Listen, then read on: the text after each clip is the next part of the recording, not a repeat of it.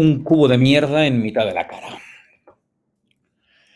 Llevo mal que me levanten la voz. No me gusta que me griten, ni suelo tolerar bien que anden pegando alaridos cerca de mí. Evito las multitudes ruidosas y prefiero siempre permanecer mudo a aguantar a nadie a voces. Me gusta la forma en la que el silencio te permite controlar el tiempo, suspenderlo.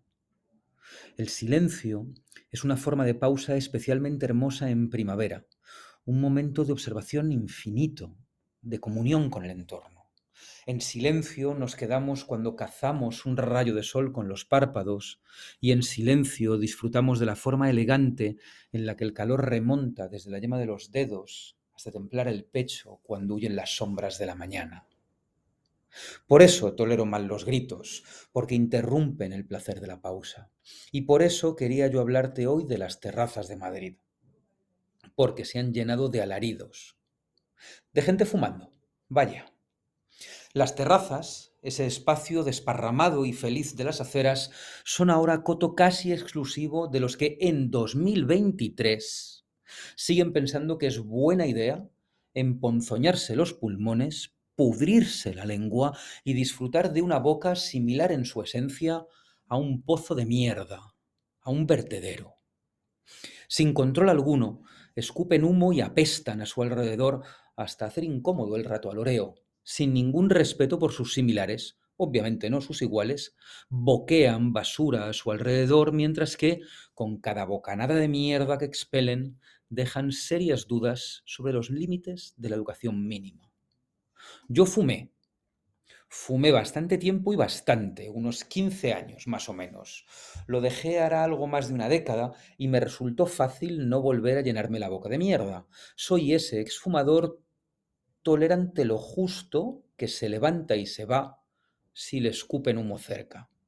Soy el que duda entre irse o pedirte que te alejes. Soy, obviamente, el que evita siempre comer al aire libre, porque un café, un café se puede tomar rodeado de peste, pero masticar cerca de un fumador se me hace imposible. El asco, en mi caso, supera de largo a la empatía mínima necesaria para la convivencia.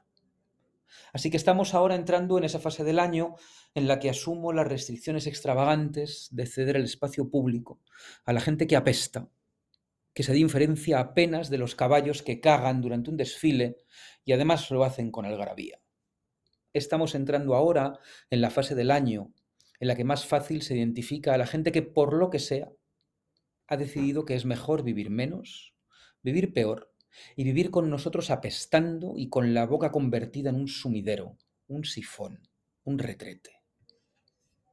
Intento entender cómo se puede seguir fumando en esta época y no puedo. Intento entender, y me sale incluso peor, cómo puede nadie joven haber empezado a fumar en los últimos años y tampoco puedo. Pero lo que realmente me jode es que me impongan sus decisiones de mierda ocupando las terrazas. Porque, a ver, mátate como te brote. Pero no me jodas el aroma del café con tus malas decisiones. Tres primeros tragos con el calor. Si tienes la suerte de encontrar hueco en un pollete, te ahorras casi todo lo malo de las terrazas, así que vámonos de polletes y de bebidas que apetecen cuando el termómetro se anima. Esto es poco más que un sprint por el barrio en el que paso más horas, así que apunta. Lo primero que tienes que probar es la kombucha casera que preparan en la deseada. Tienen varios sabores, a mí me van más las clásicas. Luego sube hasta clima cafecito a su minibarra exterior y pide un ice latte. No me encanta, no me encanta el tamaño de los hielos, pero sí me convence el punto de acidez del café. Finalmente déjate caer por toma café 2 y pide un cold en la terraza no va a haber hueco, pero hay un polletito en el marco del ventanal en el que nos podemos sentar casi a solas.